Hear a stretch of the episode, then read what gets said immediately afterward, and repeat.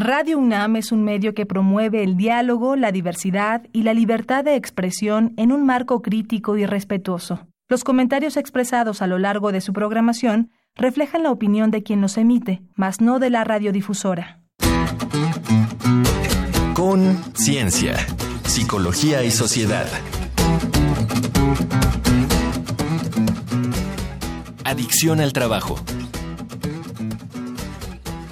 Hola, ¿cómo están? Bienvenidos, bienvenidas a una nueva emisión de Conciencia, Psicología y Sociedad. Gracias por visitarnos aquí en el 96.1 de FM en Radio UNAM.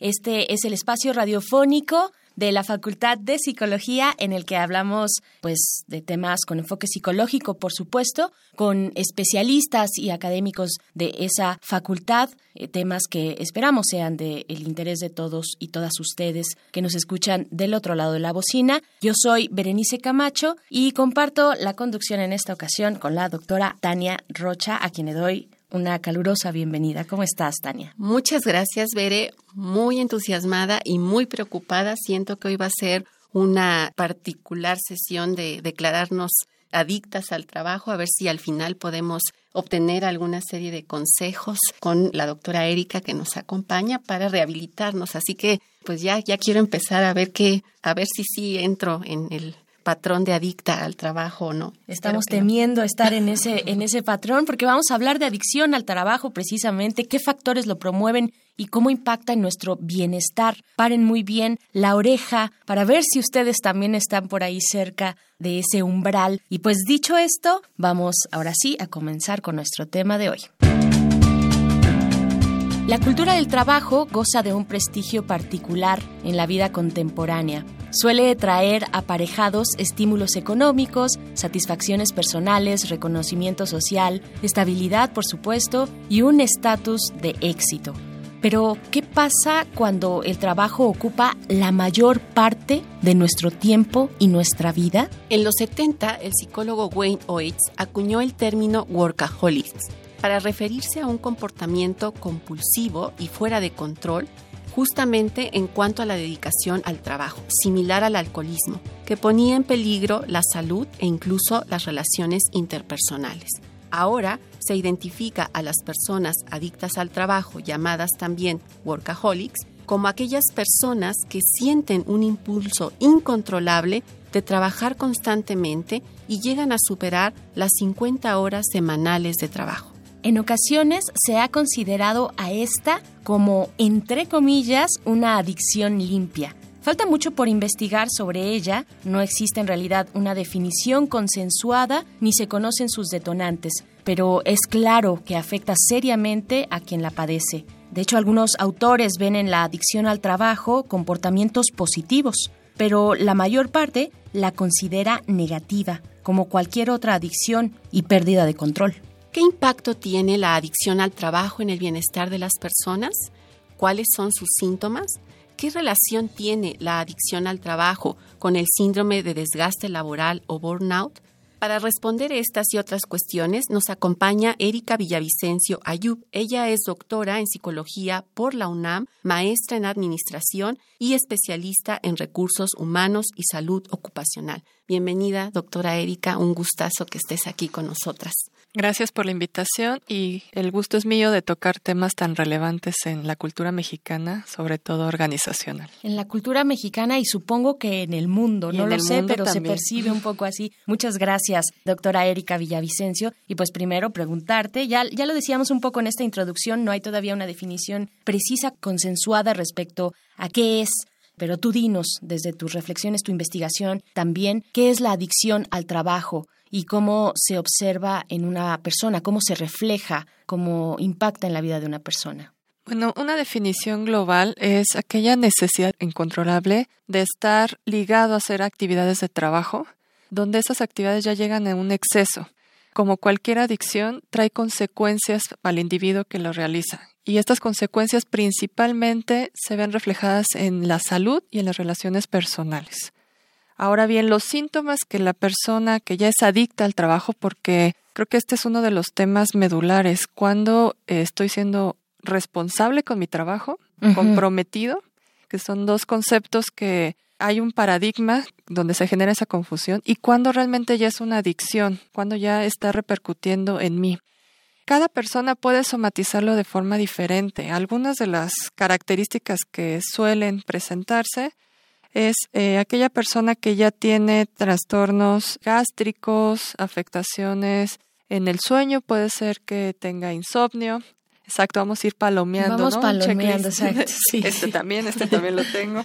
Son personas que van teniendo también estrés crónico, o sea, el estrés va en aumento, problemas para relajarse, problemas para concentrarse. Inicialmente pareciera que este estímulo activa tu funcionamiento y puedes desempeñarte mejor, pero llega un momento en el que la curva del estrés es tal que ya empieza en decadencia y entonces se dificulta tomar decisiones. Tienes un desgaste acumulado que puede favorecer la ocurrencia de accidentes, de conflictos interpersonales. Este, si estamos hablando de las personas que están operando maquinaria, pues es un eleva el riesgo no solamente para uno mismo, sino para los compañeros.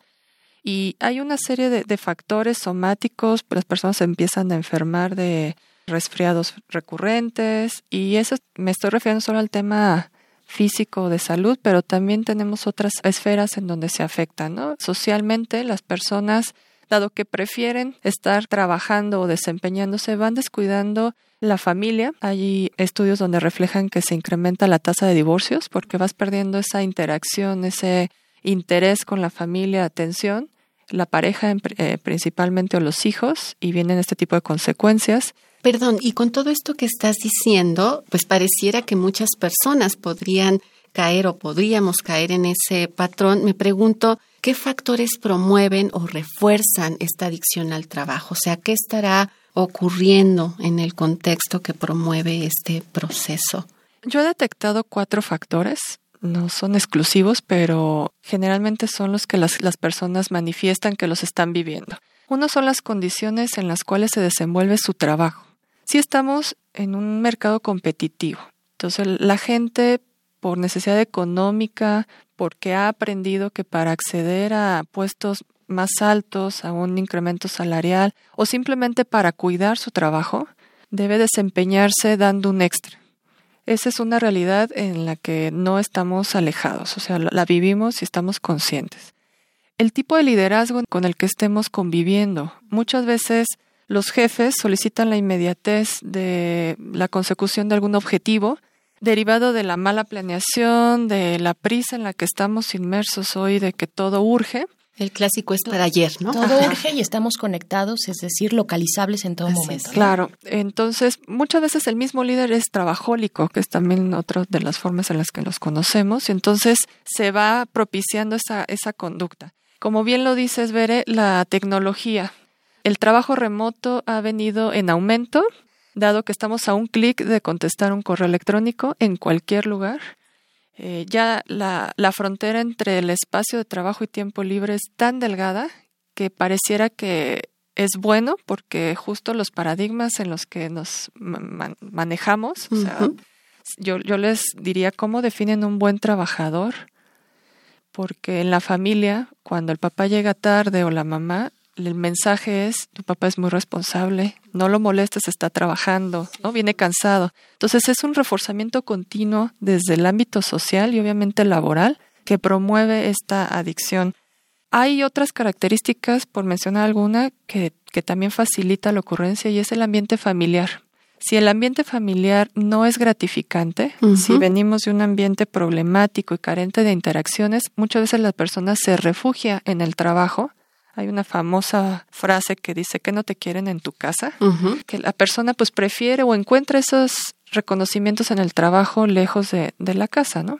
por mencionar algunos. Claro, qué interesante. Algunos de muchos, supongo, y bueno, bueno, díganme si no, ustedes allá afuera, díganos si no se han identificado con alguno.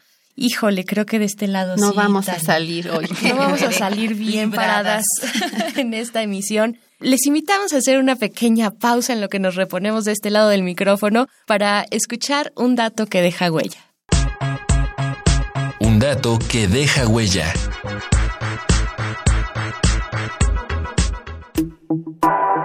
Un estudio realizado entre 2013 y 2015 por la UNAM y liderado por la doctora Erika Villavicencio dejó ver que el grupo de edad con mayor prevalencia de workahólicos va de los 29 a los 48 años. A nivel mundial, se cree que 30% de los profesionistas es adicto al trabajo. En México, cerca de 35% lo es. Asimismo, 65% de los empleados trabaja entre 10 y 12 horas al día y 10% trabaja más de 12 horas. Según la encuesta de la UNAM, a pesar de las consecuencias negativas del trabajo excesivo, 85% de las empresas en México recompensan las conductas que caracterizan este trastorno. Contáctanos al correo con.cienciaunam.gmail.com o en el Facebook arroba unam.psicología.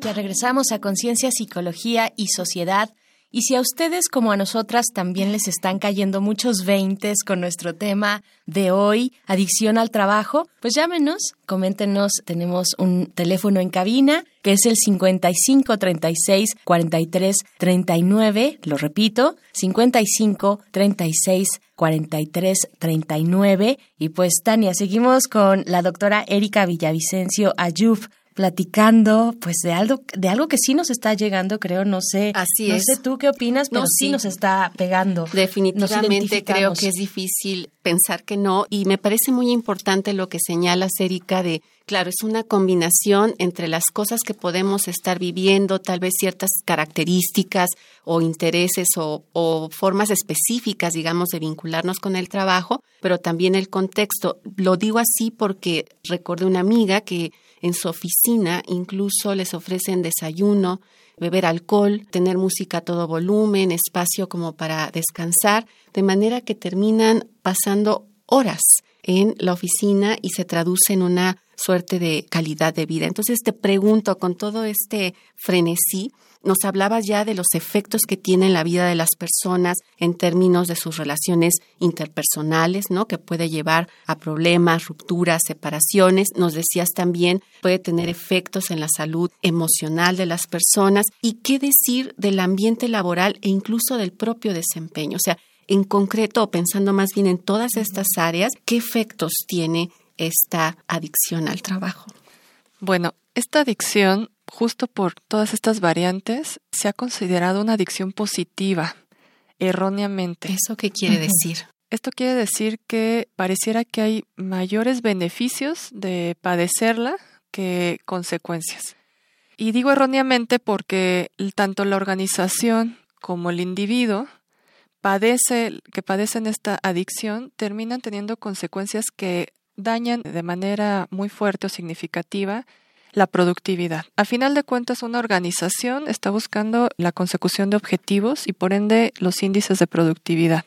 Pensando que tener trabajadores que estén únicamente dedicados a colaborar de manera excesiva y controlable, como es en este caso la adicción, pudiera tener mayores logros, pero no es algo sostenible. Okay. Nosotros hay que pensar y hay que sensibilizar a las organizaciones porque Lamentablemente, en nuestro estudio encontramos que el 85% de las organizaciones se consideran tóxicas en mayor o menor medida.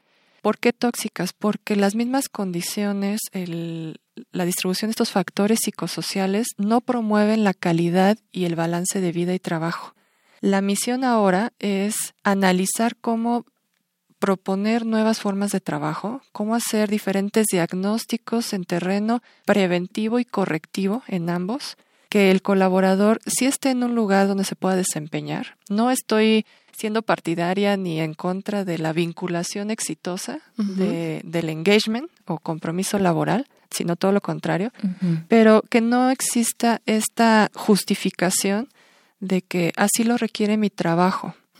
Si quiero este, crecer es el camino por el cual tengo que seguir partamos de, diferentes conceptos. Hay que hacer un análisis de las cargas de trabajo, hay que formar líderes que sepan delegar, que sepan utilizar herramientas como una planeación estratégica adecuada, Factores como cuidar el horario es fundamental. En México sabemos a qué hora entramos, pero no sabemos a qué hora salimos. Sí, de hecho me viene a la mente las estadísticas de ser el país que más trabaja, ¿no? Claro, y, no de los más productivos, ¿no? Ah, exacto. Doctora Erika, también quiero preguntarte, pues, cuáles son otros problemas ah, asociados con la adicción al trabajo. Comúnmente se habla del burnout, por ejemplo, o de otros tal vez que pensamos alejados hacia otros lugares del planeta como Japón, ¿no? Como como el oriente muy trabajador que tenemos en la mente, este pues, síndrome de Karoshi, esta muerte intempestiva, ¿qué hay? ¿Qué otros problemas están asociados? Bueno, encontramos relaciones significativas entre varios trastornos, ¿no? No es un trastorno que venga solo. Por mencionar los que ya comentas, sí hay una relación importante entre mayor adicto al trabajo, mayor desgaste ocupacional o síndrome de burnout. Hablando de, burnout, es un estrés crónico. Entonces, efectivamente, México es el país número uno en estrés laboral a nivel mundial. Este, ¿En serio? No puedo Según la OCDE, Aquí se nos va a desmayar. me voy a desmayar. Pero tampoco es algo que te sorprenda, ¿cierto? o sea, vemos cómo está el país por diferentes condiciones y en el ámbito organizacional no es la excepción. Ya lo comentaron, somos de los países que más trabajamos pero menos productivos. Entonces la fórmula no es la correcta. No está funcionando, ¿no? hay, que replantearnos al interior de las organizaciones cómo lo estamos haciendo y entender que el reto hoy día no es atraer a la gente, sino retenerla y tener juntos ese trabajo para fomentar, repito, la calidad de vida. Un trabajador que está satisfecho, que está contento con su trabajo, es un trabajador que va a dar los resultados a corto, mediano y largo plazo. Claro. Sí, pues es imposible, ¿no? Dar el ancho, digamos, si estás en condiciones así las más básicas sí, si estás, inadecuadas. Si estás tronado tronada por dentro, ¿no? Vamos a una pausa pequeña, breve, para escuchar también lo que opinan las personas. Vamos a escuchar un Vox Populi y regresamos también para continuar contigo, doctora Erika Villavicencio, acerca de la adicción al trabajo. La gente opina. En Conciencia, Psicología y Sociedad preguntamos, ¿te consideras adicto o adicta al trabajo? ¿Por qué? Si sí, ¿qué problemas ha traído a tu vida? ¿Has buscado ayuda profesional o cómo has hecho para intentar superar tu adicción al trabajo? Escuchemos las respuestas. Mi nombre es Guadalupe Hernández, tengo 47 años y soy trabajadora doméstica. No, eh, pues no es una adicción, simplemente es una necesidad. Tengo que trabajar para ganar dinero. Se torna adicción cuando ya trabajas más de tus 8 horas, pero porque tú quieras, no porque sea tu jornada. Mi nombre es Sergio, tengo 31 años. Sí, porque dedico mucho tiempo a eso, lo cual me limita en mis relaciones sociales, alrededor de 12 o 14. El no poder dedicarle tiempo a mi pareja o a mi vida personal. No, no he buscado ayuda profesional. No sé quién sería la persona indicada para ayudarme. Mm, yo lo disfruto porque disfruto mi trabajo. Para Conciencia, Psicología y Sociedad, Uriel Gámez. Ya estamos de vuelta aquí en Conciencia, Psicología y Sociedad, hablando con la doctora Erika Villavicencio Ayub, acerca de adicción al trabajo y pues bueno, después de escuchar estos testimonios, Tania, muy muy certeros y que nos plantean todo este panorama que ya nos viene dando la doctora Erika. Así es, y que parece difícil, ¿no? Con todo lo que se señala estar fuera. Nos quedábamos hace rato con la curiosidad de lo que te preguntábamos. ¿Ya se han presentado en México estas muertes intempestivas en el trabajo? Esto del famoso karoshi. Lamentablemente sí, ya no está tan lejos, si bien es un término que se acuñó en Japón por las condiciones en las que se desempeñan. En México ya hemos tenido casos de muerte por infarto al miocardio derivadas de un exceso de trabajo, de sobrecarga de laboral, de responsabilidades, y es lamentable que ya esté sucediendo y las organizaciones no nos planteemos medidas de acción que lo eviten porque no, hay que esperar a, que los colaboradores se, se, dañen si justo el recurso más importante para las empresas es el talento humano. Claro, y también, bueno, justo por ahí también preguntarte referente a lo que ya comentas, pues cuáles serían las herramientas para repensarnos, para repensar las formas de ser y estar en el trabajo sin perjudicar nuestra, nuestra salud. Bueno, hay que tener un acompañamiento, o sea, podemos verlo en dos esferas. En el terreno preventivo, cuando yo empiece a tener los primeros síntomas, cuando ya no logre tener una desconexión entre mi trabajo y mi tiempo libre son los primeros síntomas de, alerta.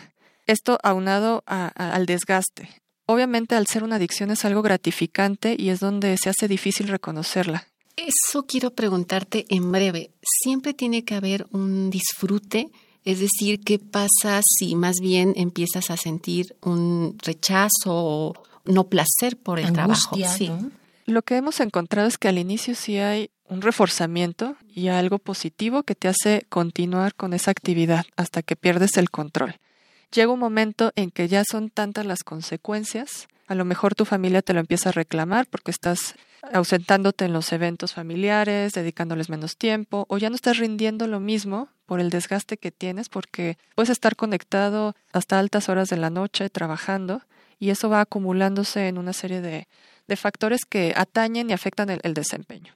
Entonces llega un momento en el que ya ese disfrute ya lo empiezas a padecer, más bien, y a tener consecuencias que van saliendo de tu control, inclusive porque somos poco asertivos, las personas este, en este sentido vamos asumiendo más y más responsabilidades. Aquí en México se castiga la eficiencia. Cuando alguien es comprometido, cuando alguien realiza bien las actividades, ese doble mensaje de ahora te toca hacer más es un factor crítico y muy peligroso de manejar. Entonces, y regresando a esto de las herramientas ahí que podríamos hacer. Lo ideal es que justo tengamos estos primeros indicadores para manejarlo en el terreno de la prevención en eh, las organizaciones lo, que ha funcionado es que se acompañe con un coach ejecutivo, porque hemos encontrado que principalmente mandos medios hacia arriba son los que más lo, padecen, aunque no es exclusivo ni de géneros ni de este, instituciones públicas y privadas, o sea, es, es en general. Capacitación y formación en herramientas de gestión del tiempo, en buscar un balance de vida, un equilibrio, eso es fundamental.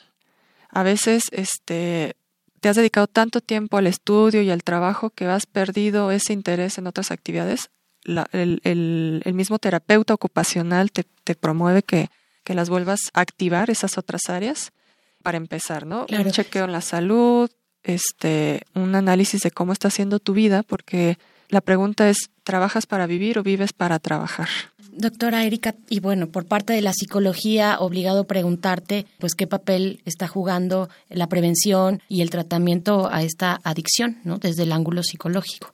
Bueno, el papel de los psicólogos es muy relevante en cualquiera de los trastornos. En, en la adicción al trabajo, nosotros tenemos que estar verificando que las condiciones laborales dentro del área de recursos humanos sean propicias para el buen desempeño. Tenemos que fomentar habilidades suaves que así les llamamos en el ámbito organizacional, para que sean aplicadas y la gente pueda comunicarse adecuadamente, pueda delegar, pueda trabajar en equipo, tres factores que un adicto al trabajo no logra desempeñar adecuadamente.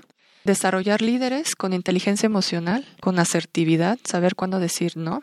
Entender que cantidad es diferente a calidad, sensibilizar a, a las cabezas directivas y no omito mencionar que estamos a escasos días o meses en donde se apruebe la norma 035, que es la que va a regular los factores psicosociales precisamente, y va a ser fundamental ya por obligación que las organizaciones hagan diagnósticos y tratamientos para reducir la ocurrencia de la adicción al trabajo y otros trastornos. Claro, pues qué interesante. muy, muy interesante, independientemente del momento en el que ustedes allá afuera nos estén escuchando, porque estamos también en nuestra sección de podcast, pues seguramente, ya como nos comenta la doctora Erika, pues hay una discusión en norma 035, una discusión en México que será muy interesante atender. Y pues por el momento les invitamos a escuchar una cápsula para seguir detectando si somos o no adictos al trabajo, más allá de lo que ya nos ha explicado ampliamente la doctora Erika Villavicencio. Regresamos. ¿Cómo reconocer si eres adicto o adicta al trabajo? Dedicas cada vez más tiempo a estar en la oficina. Sigues trabajando aunque sientas cansancio. Todo el tiempo hablas sobre tu trabajo. Llevas cada vez más trabajo a casa. Sufres reclamos de tus seres queridos por tu ausencia en reuniones y eventos y sin darte cuenta, tu vida social se va limitando poco a poco. Si cuando no estás trabajando te sientes ansioso, inquieto, irritable o bien culpable, si el perfeccionismo y la rigidez controlan tu vida, pide ayuda. La adicción al trabajo es plenamente controlable y no es cosa de juego. Restablece el equilibrio en tu vida y disfrútala plenamente.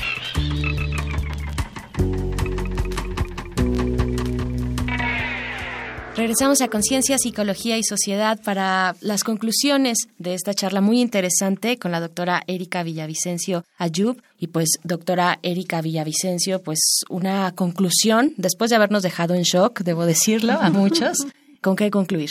Ahora sí que después de hacernos un autodiagnóstico. Así es.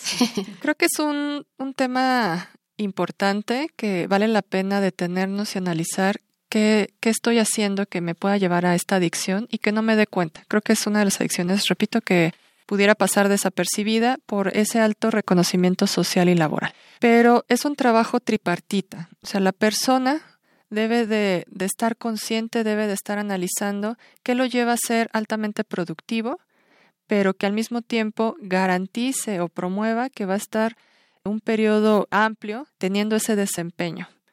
Porque puede ser que por esta adicción me lleve a adquirir una enfermedad, un trastorno que me incapacite. Vale la pena decir que el burnout en niveles fase 3 o 4 puede ser incapacitante, o sea, puede que ya no pueda desempeñarme o este, tener una afectación mayor como lo que platicamos de Karosh.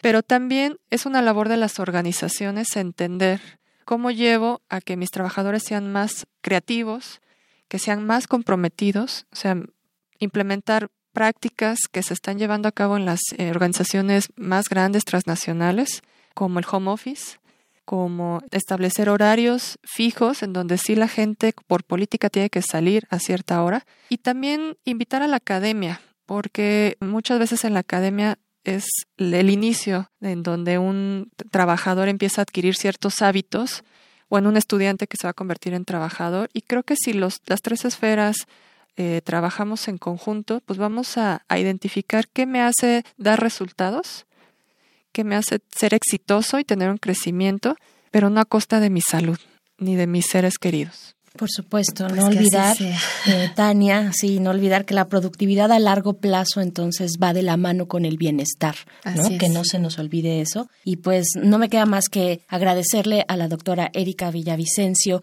Ayuf por esta plática tan ilustrativa. Muchísimas gracias de verdad, doctora, por haber estado acá. Gracias a ustedes por la invitación. Y pues, Tania, vamos a hacer una pequeña pausa para escuchar nuestra sección Reconecta con algunas recomendaciones desde la cultura y el entretenimiento acerca de nuestro tema de hoy. Esta semana te recomendamos el libro La adicción al trabajo de Barbara Killinger. Lo edita Paidós y ofrece un panorama amplio sobre este fenómeno. Acomoda tu sitio especial, prepara tu mejor botana porque es tiempo de las recomendaciones cinéfilas. Jordan ama el dinero. Un buen día, emprende una imparable carrera como corredor de bolsa, todo a costa de excesos, desgaste y rupturas. El Lobo de Wall Street, película protagonizada por Leonardo DiCaprio, te tendrá buen rato al borde del asiento. Andy, una joven estudiante de periodismo, llega a la redacción de una revista de moda. Ser parte de un medio reconocido le cuesta sangre, sudor y lágrimas. El diablo viste a la moda, una tragicomedia estelarizada por Meryl Streep y Anne Hathaway te hará reír y suspirar. Estas fueron las recomendaciones de la semana. Te dejamos con el tema 24-7 del grupo Try Cassettes.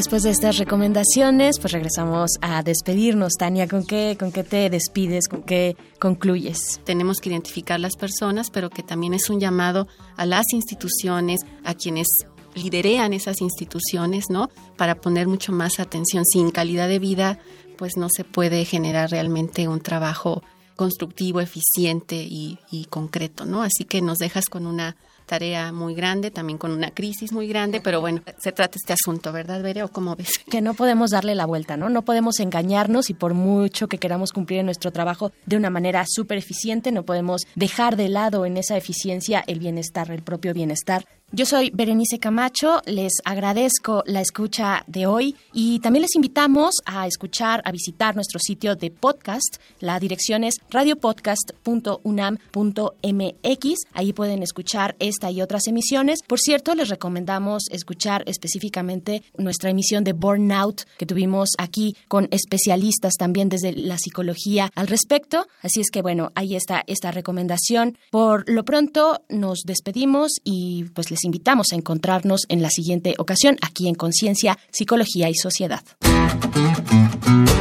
Conciencia, Psicología y Sociedad.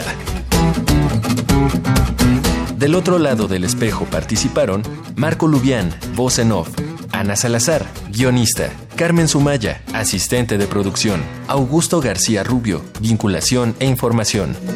Producción, Frida Saldívar.